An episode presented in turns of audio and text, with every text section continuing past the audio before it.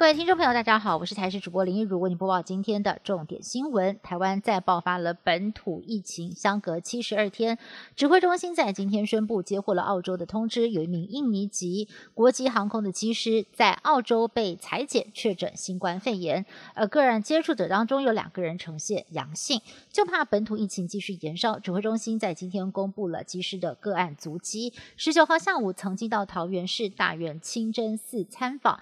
傍晚再短暂停留在全联芦竹南竹店，呼吁曾经出入相关场所的民众，如果出现了身体不适的状况，务必主动回报。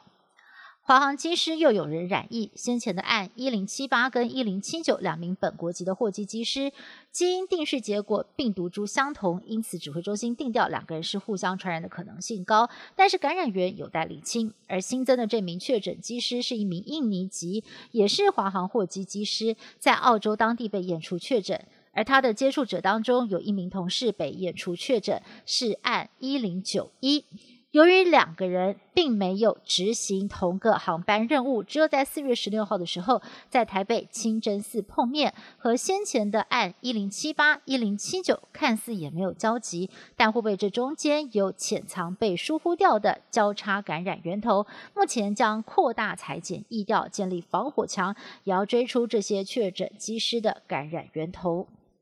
机组人员的居家检疫新制才刚刚放宽，没想到就爆出了机师染疫。这个月十四号，指挥中心针对机组人员放宽了检疫的规定，改成长程的航班入境只要三天的居家检疫，再进行十一天的自主健康管理。至于短程航班当天往返的，只需要十四天的自主健康管理。不过现在又爆出了机组人员染疫，是不是又要再度的加强检疫规定呢？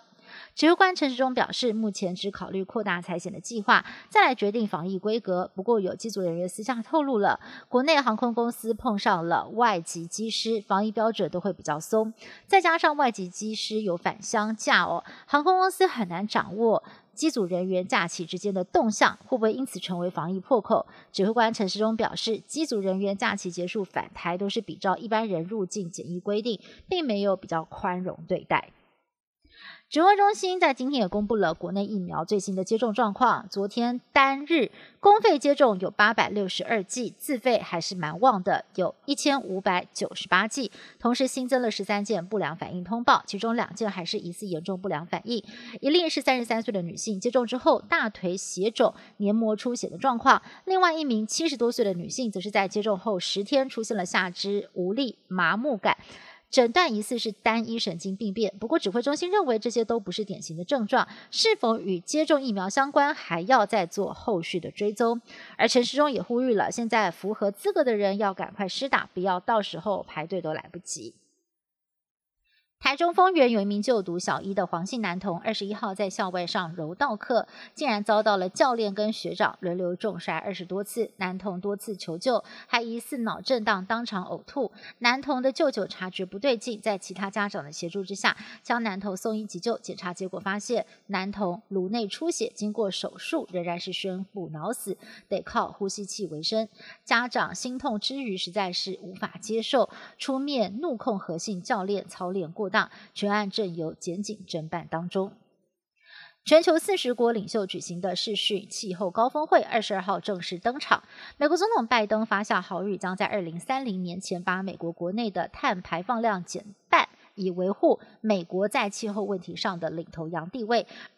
中国国家主席习近平则强调，以开发国家应该要帮助发展中国家提高应对气候变迁的能力，而俄罗斯总统普京则是借机大外宣，各国领袖同框较劲，意味浓厚。